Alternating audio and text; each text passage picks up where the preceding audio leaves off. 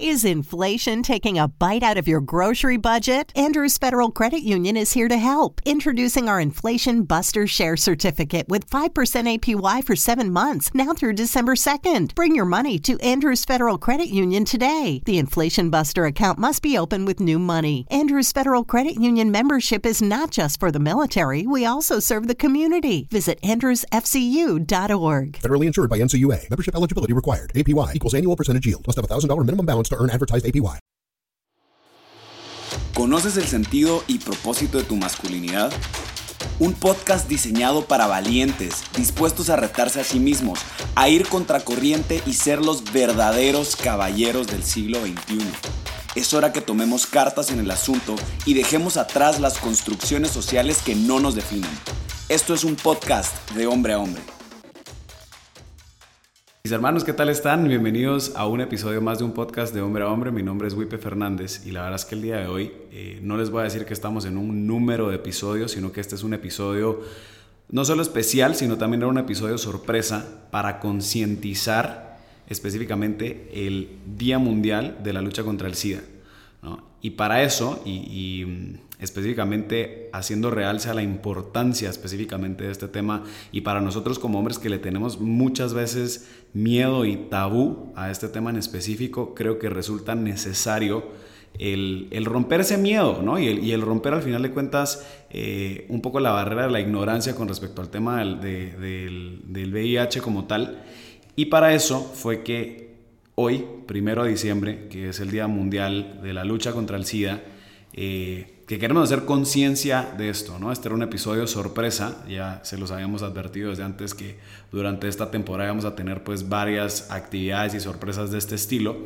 Eh, así que, pues sí, en efecto, ayer escucharon un episodio con las semanas sí y el día de hoy van a estar escuchando otro episodio que va a ser específicamente para romper estos mitos, ¿no? Y para eso les traigo el día de hoy a un invitado especial. Eh, aquí les traigo un gran amigo que de verdad le tengo una admiración, eh, tanto profesional como un cariño de amistad. Eh, y aquí tengo pues al licenciado y magíster Ariel Pérez Minera. Ariel, te voy, a, te a pedir por favor primero que te presentes y que de paso nos contes un poco de tu trayectoria académica, profesional para, pues obviamente para acreditar tus conocimientos en este tema, ¿verdad?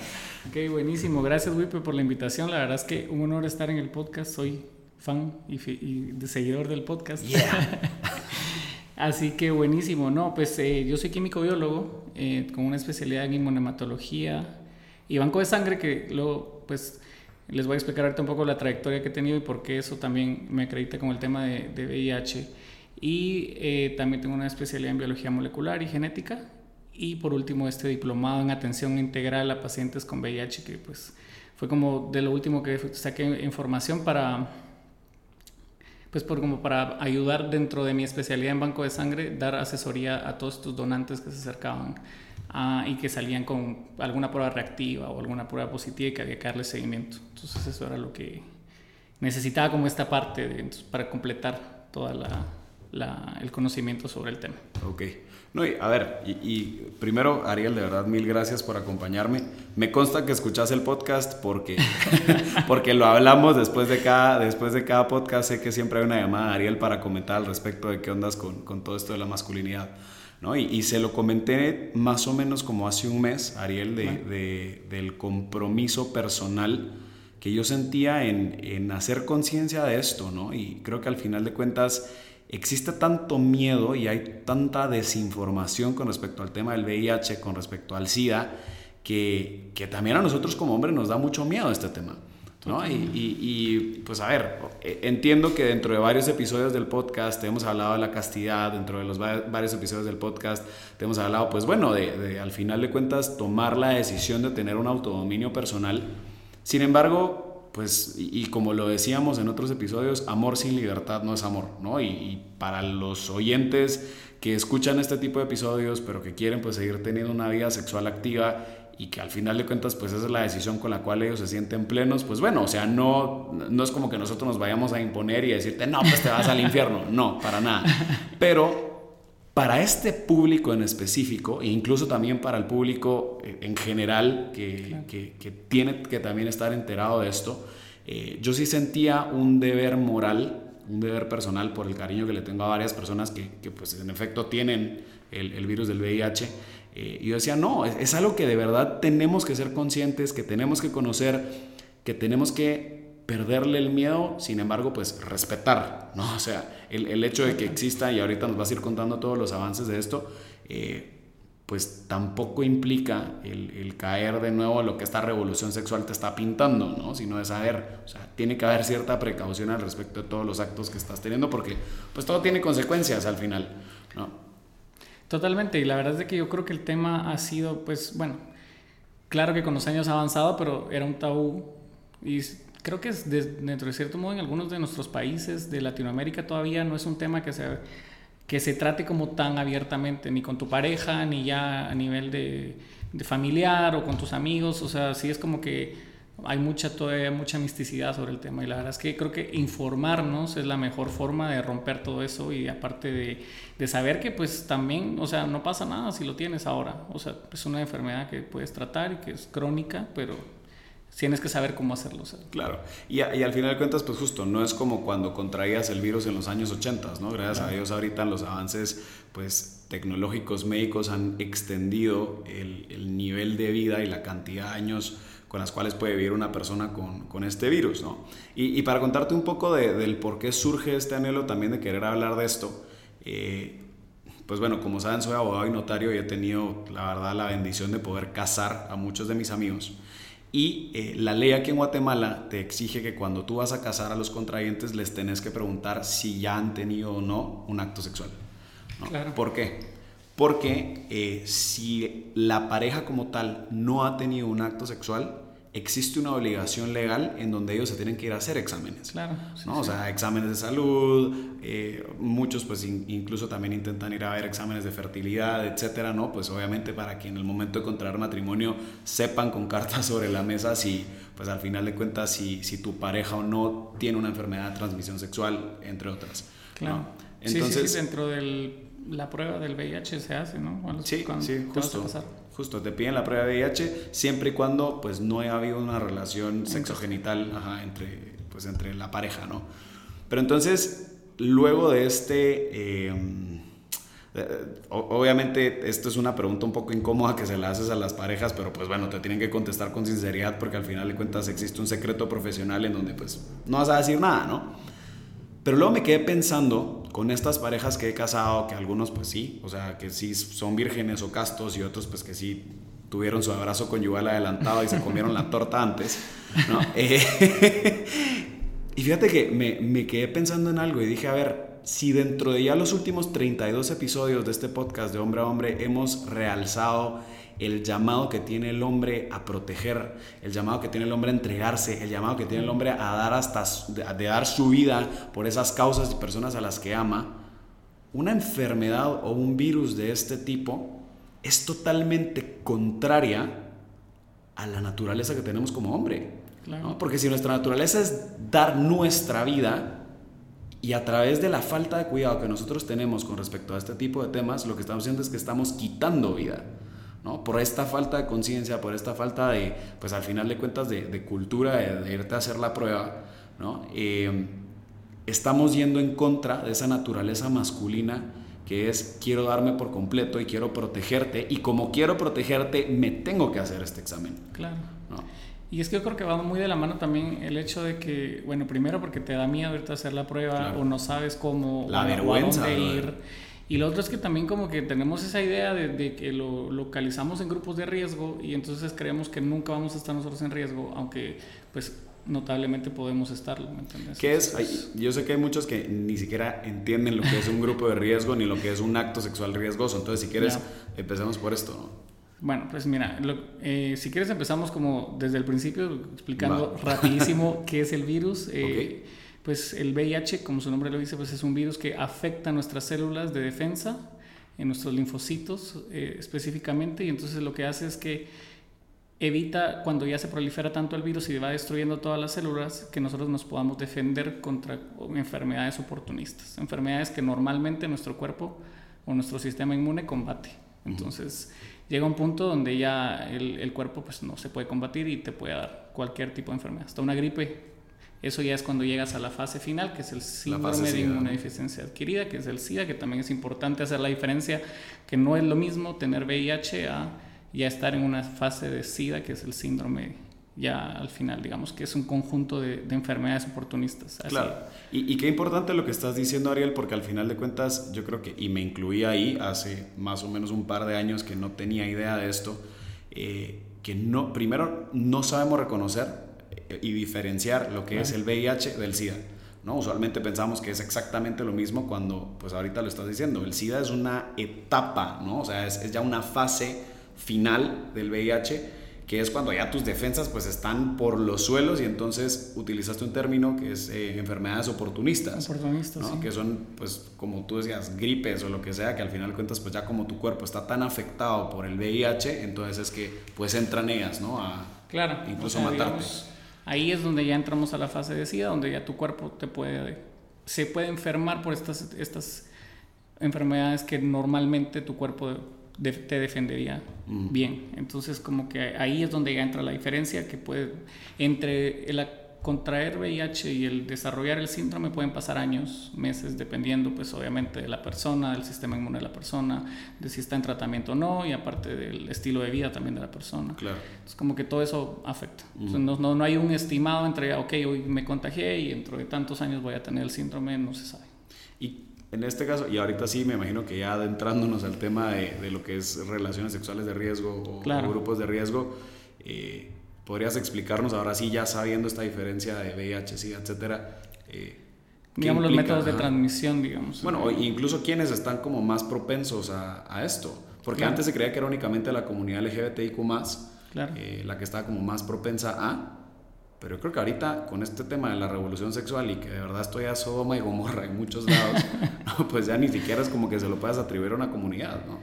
Sí, claro, digamos, el, el virus cuando se descubrió en los 80 y pues, específicamente estaba eh, localizado, se creía que era el único factor de riesgo estar en, la comunidad eh, LGBT o, digamos, en las... Eh, personas que venden eh, su cuerpo por, relaciones sexuales, ya y eh, también con usuarios de drogas. Digamos que son los grupos, los tres grupos de riesgo que pues todo el mundo creía que solo ellos se podían infectar y tal.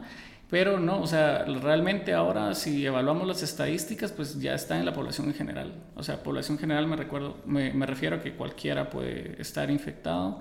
Como tú dices, o sea, porque también, o sea, dentro del, digamos que las relaciones heterosexuales hay mucha, o sea, hay mucha no protección en la relación, entonces como que eso te lleva a ser propenso.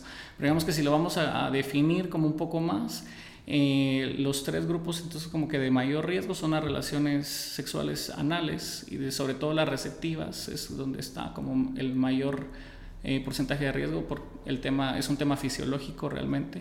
Eh, luego están las relaciones sexuales obviamente vaginales, los usuarios de drogas también, porque los que comparten jeringas el, virus sí puede quedar. A ver, el virus no dura eh, en el ambiente o no hay un transmisor donde pueda vivir el virus si no es un humano pero en las jeringas sí puede quedar hasta 72 horas eh, porque hay restos de sangre.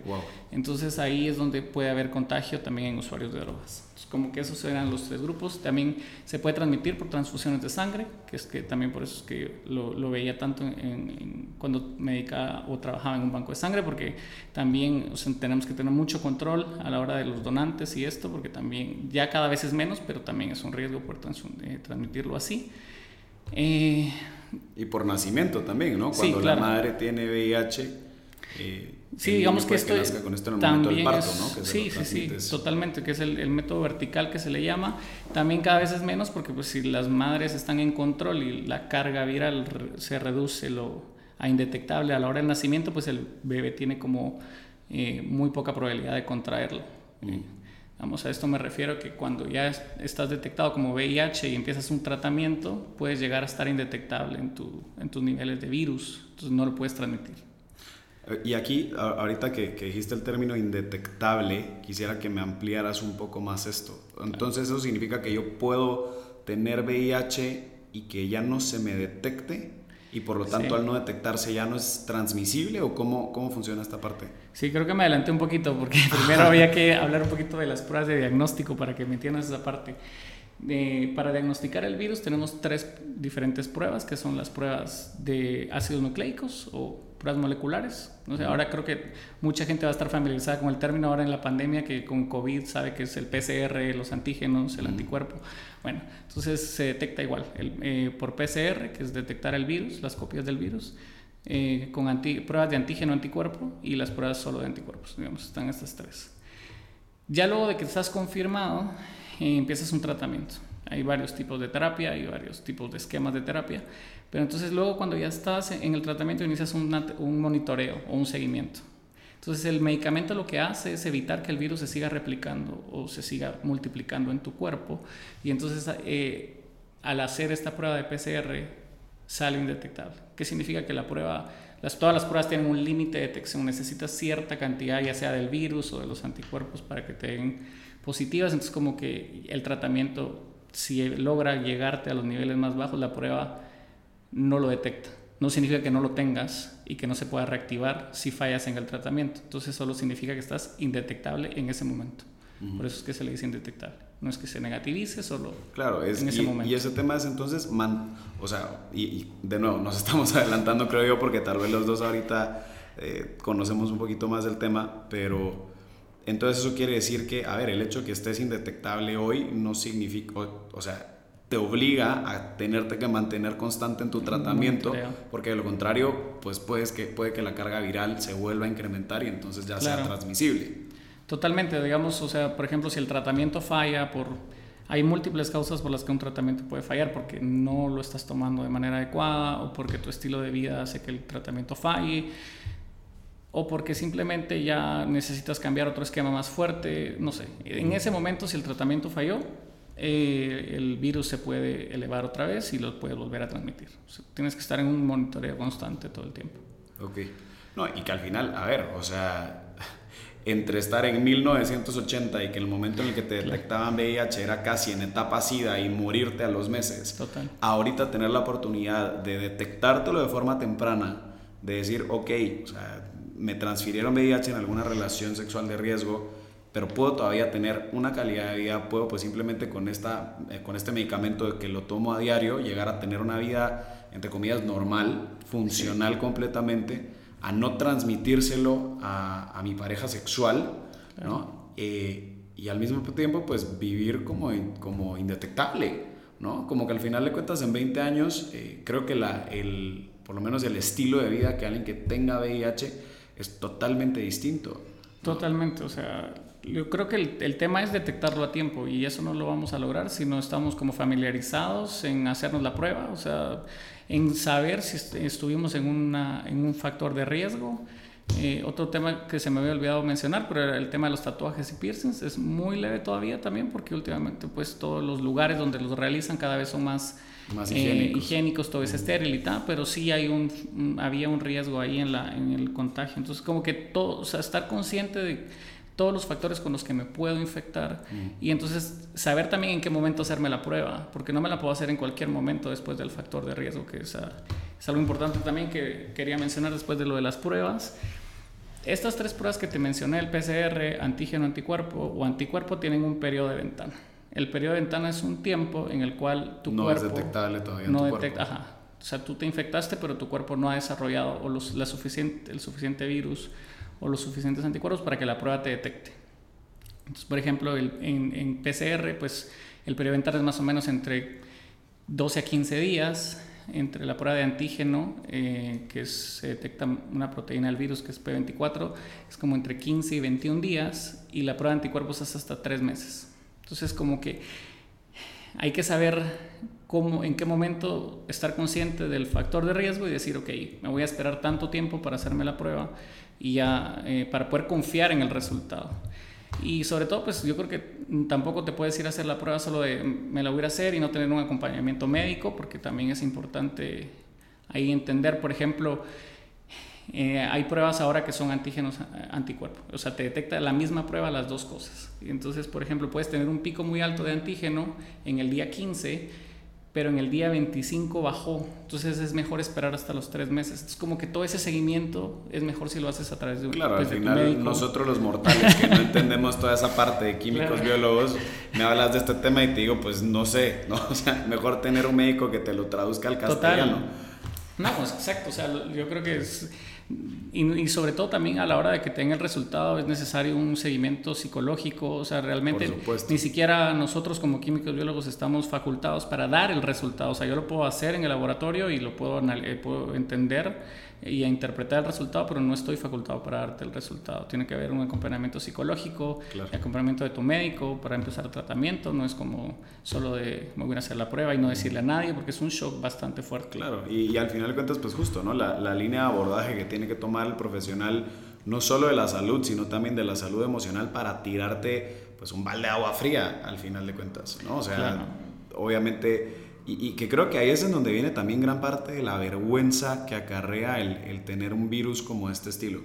¿no? Y, se lo atribuyo mucho, y como lo decíamos al inicio, eh, pues bueno, a ver, ¿cuántos de nosotros que tal vez ya nos contagiamos de, de COVID, ¿no? que ahorita es la, la enfermedad, ¿no? ¿cuántos de nosotros que pudimos haber estado contagiados de COVID?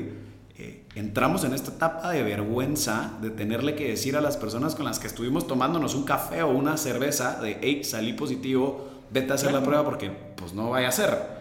¿no? Y, si, y si con algo así de, de, sencillo, pero que puede ser mortal porque es una ruleta rusa, eh, te da esa vergüenza porque te carcome el cargo de conciencia que, que eres capaz de quitarle la vida no solo a, la persona con la que estuviste, a las siguientes personas con las que esa persona pudo haber estado. Claro. ¿no? Entonces creo que también ese shock, o esperaría que no solo es el shock de que puede que te puedas morir si no te lo detectas a tiempo, sino también es a cuántas personas puedo yo afectar y a cuántas personas puedo yo ser capaz incluso de quitarles la vida si yo no me detecto y no tomo la responsabilidad de mis actos de decirle a mi pareja sexual, hey, salí positivo de VIH vete a hacer la prueba. Totalmente, yo creo que es como, eh, y lo acabas de decir perfecto, o sea, el, coronavirus es el ejemplo perfecto de cómo eh, el decir salí en positivo de COVID te causa tanto problema. Y hay personas que ni lo dicen o te lo dicen cuando ya pasó la enfermedad, que es algo pues que si lo pasaron, pues fueron que 20 días y ya lo pasaron, pues. En cambio esto no se pasa, entonces sí hay como que, que hablarlo. Entonces yo creo que eh, eso, es estar consciente de primero de cómo te puedes contagiar, en qué momento tienes que hacer la prueba para saber eh, si realmente estás contagiado o no. Y luego después lo otro es llevar un acompañamiento todo el tiempo. O sea, ya a la hora de que entras a un tratamiento tienes que estar hasta en tratamiento nutricional porque todo tu estilo de vida cambia. O sea, todo, todo, todo, todo va a cambiar. Vas a tener que tomar medicamento de por vida, pero no es algo que Em, claro, no te estás muriendo. Exacto, ya no es mortal. O sea, de hecho, ya hace varios años, te digo, no recuerdo la fecha exacta, pero ya no es considerada una enfermedad mortal, es una enfermedad crónica. Entonces, eh, que eso es algo buenísimo. Creo que se muere más gente de diabetes o insuficiencia renal que ahora de VIH. claro, lo que sí. Sí, lo único que yo, yo le, le, encontré una desventaja a que lo hayan vuelto una enfermedad crónica es que la gente le perdió el miedo. Y, y también, eh, pues, pues no quiero... yo creo que más que perder el miedo es perder el respeto también. Sí, eso es como ya, ya sabes que no te vas a morir, entonces vale más la prevención.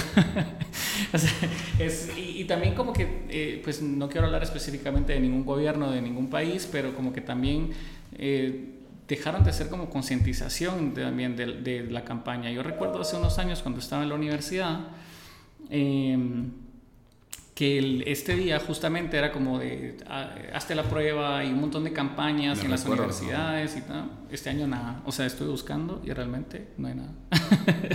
Entonces como que nos, es responsabilidad nuestra. Al final cuidarnos es responsabilidad nuestra. Informarte es la mejor forma. Informarte y, y tomar conciencia, ¿no? Que era lo que vos estás diciendo. A ver, o sea, si yo siendo hombre caí en una, o bueno, mujer también, caí en una relación de riesgo, ¿no? en una, y, y, o sea, tuve una relación sexual de riesgo, eh, tengo que ser consciente de la ventana que, que tengo para pues, quedar contagiado o no.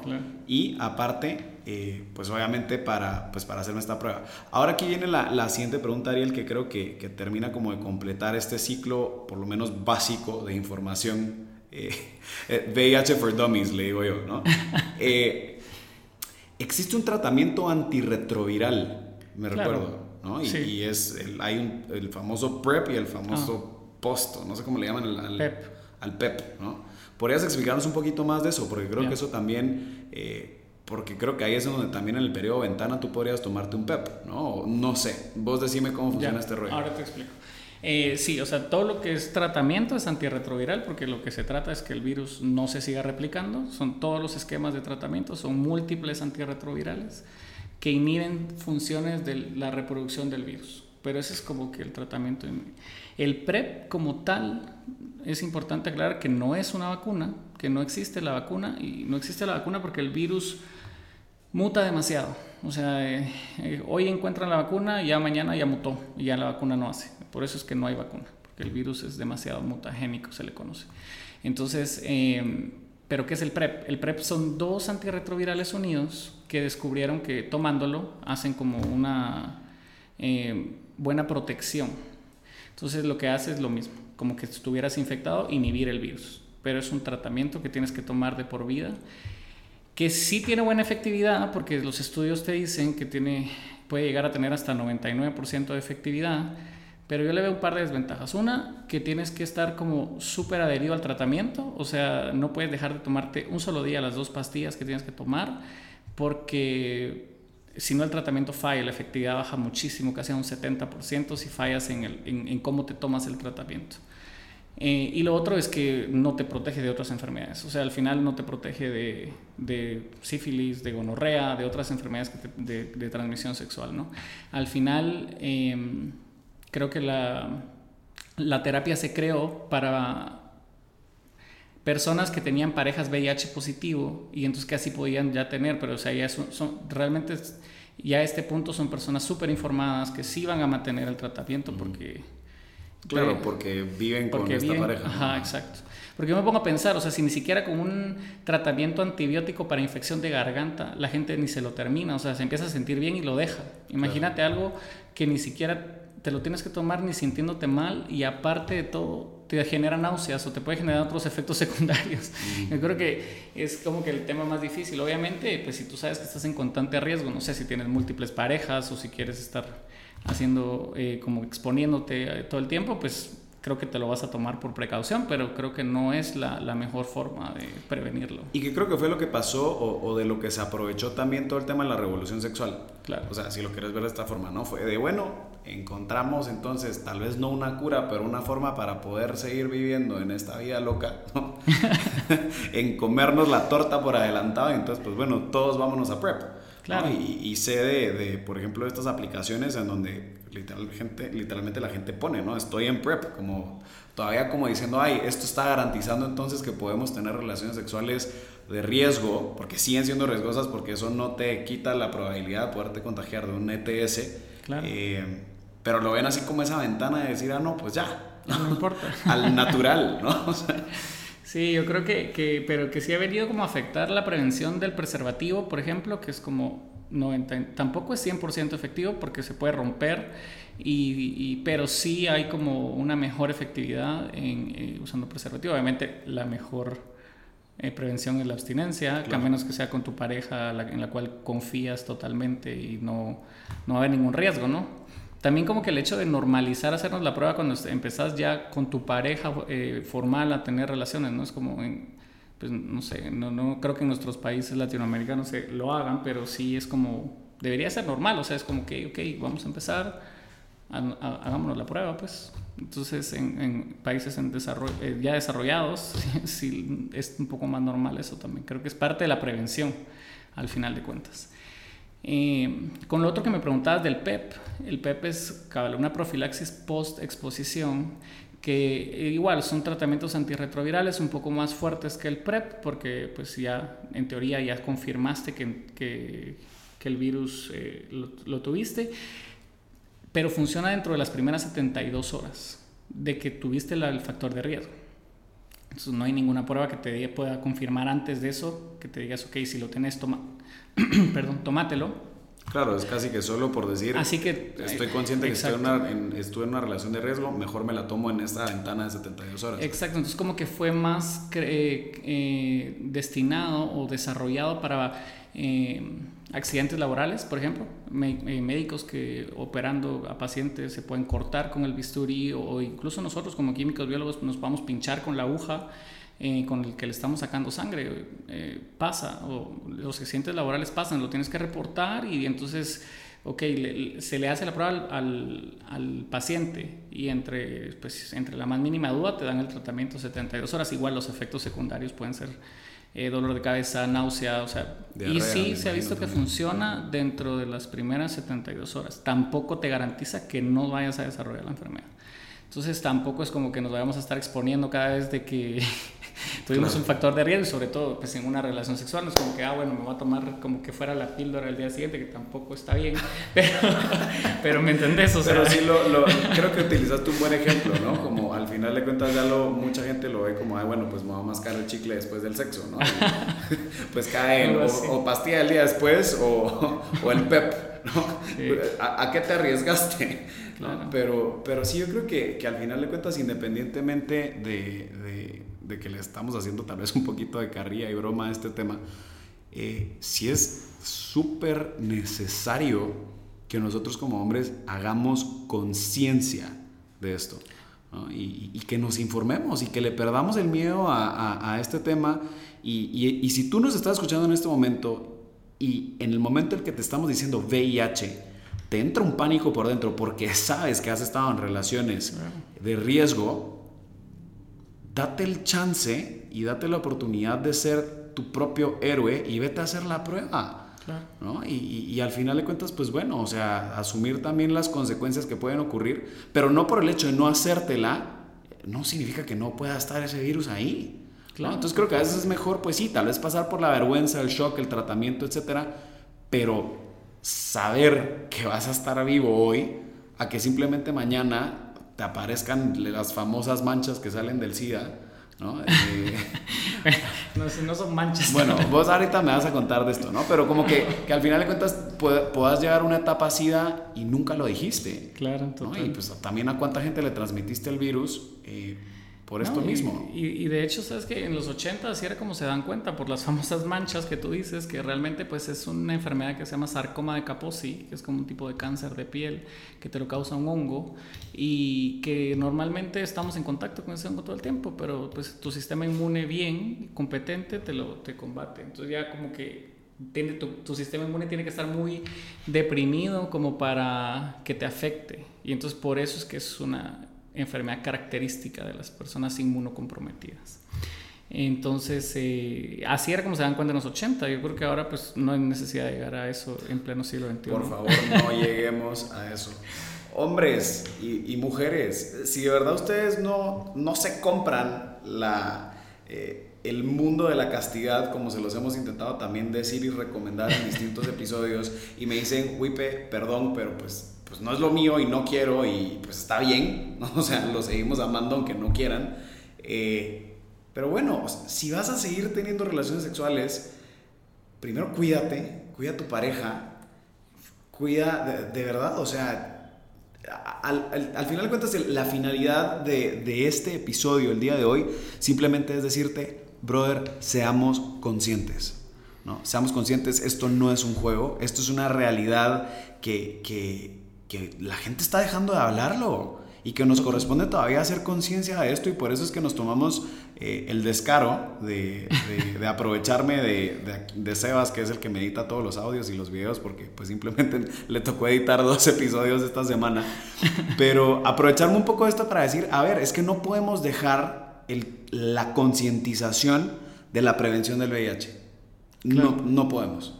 No, y totalmente, y no es como que querer como infundir miedo de la enfermedad o que digas, wow, es una enfermedad terrible, o sea, pero hay números, les quería hablar un poquito solo de, al año pasado todavía habían, hay 38 millones de personas en el mundo viviendo con VIH, de las cuales 1.2 se infectaron solo en el año pasado. O sea, que es, un número no, no despreciable. Y, y, sí, o sea, ha bajado, obviamente, digamos, el tema de la, de la mortalidad en un 40% a lo que conocíamos, lo que hemos hablado en, los 80, en los 90, pero pues, todavía el año pasado se murieron 690 mil personas de esta enfermedad. O sea, creo que es algo que todavía podemos seguir preveniendo aún más, que si lo ves a, pues en porcentaje a nivel de la población que somos a nivel mundial, pues la gente puede decir, ah, pues es despreciable, pero son 690 mil personas que pudieron haberlo prevenido o que se pudieron haber tratado, ¿me entiendes? El tema es como informa, informarse eh, y pues eso, sobre todo eso, informarse y, y prevenir lo más que se pueda y si no, pues tratarse. Claro. O darle la oportunidad también a vivir en castidad. también es otra opción. A ver, no, no la descartemos, de verdad. Claro que no. La, la, plenitud también de vivir en castidad, créame que, que es, es, hermosa. ¿no? Pero bueno, amor sin libertad no es amor. Sean libres y pues bueno, ¿no? cada quien tomará este tipo de información a su favor y como quiera. No sé si tenés algún otro dato que quisieras compartir y que ya es indispensable que lo sepan? No, creo que, pues nada, invitarlos a que se informen dónde puedan hacerse la prueba, o ya sea con su médico o en su laboratorio, o, que sea más cercano. Igual no, no, tengo como un lugar específico a decirles vayan a tal lado. Eh, en Guatemala, por ejemplo, tenemos, sí, tenemos un programa nacional de VIH, pues como que los centros de salud y esto también eh, hacen la prueba de manera gratis. Creo que lo que los quiero invitar es como a que se informen, ¿no? estar como lo más informados posible para, y cualquier cosa que, cualquier duda, estoy a las órdenes. Buenísimo. Y bueno, ya saben, ahí vamos a, a, poner a Ariel al ojo público para que la gente lo quiera, le, le, quiera consultar o hacer consultas también un poco más técnicas.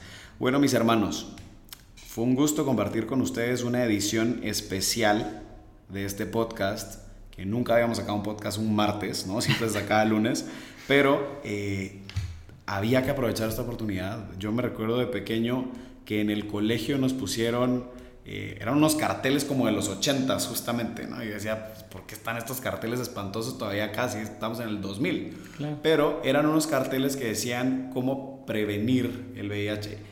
Y era súper desinformado, brother. O sea, era así de, no te puedes besar, no puedes compartir cepillo de dientes con, con esa persona que tiene VIH, no puedes compartir tenedor, no puedes... O sea, pues casi que, o sea, literalmente peor que, le, peor que lepra.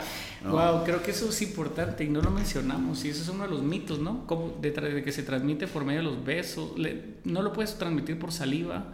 Eh, también, o sea, no puedes transmitirlo comiendo alimentos de las personas. O sea, realmente la carga viral que está en esos líquidos es muy baja como para contraerte, contraer la infección. Obviamente, estar con la persona, darle un abrazo, eso no te va a contagiar. Creo que es súper importante, tienes razón que la gente lo sepa, porque sí, o sea, de verdad, la gente no quería ni, ni verlos casi.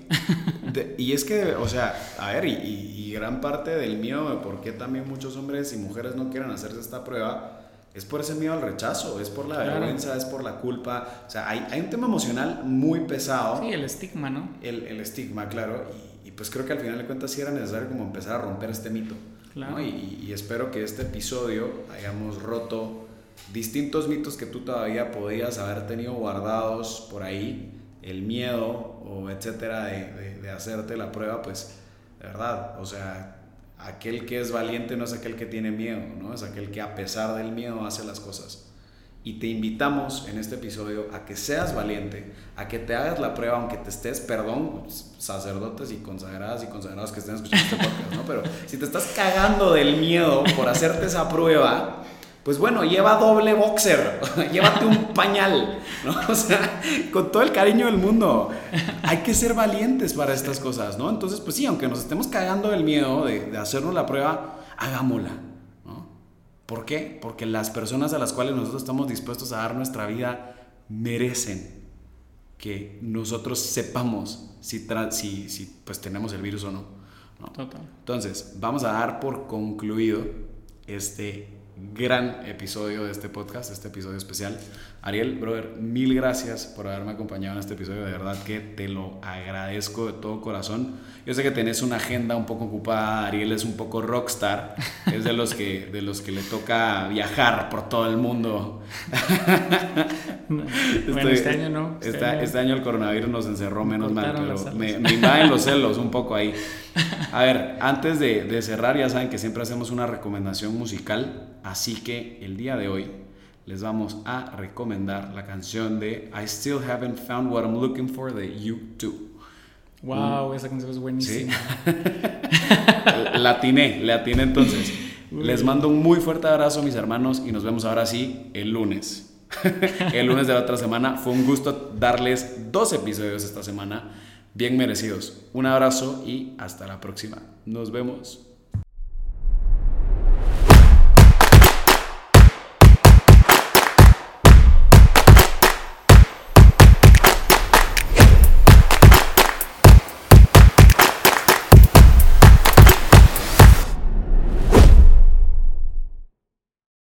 Lucky Land Slots asking people what's the weirdest place you've gotten lucky? Lucky? In line at the deli, I guess? Aha, in my dentist's office.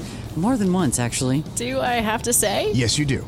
In the car before my kids' PTA meeting. Really? Yes. Excuse me, what's the weirdest place you've gotten lucky? I never win and tell. Well, there you have it. You can get lucky anywhere playing at LuckyLandSlots.com. Play for free right now. Are you feeling lucky? No purchase necessary. Void where prohibited by law. 18 plus. Terms and conditions apply. See website for details.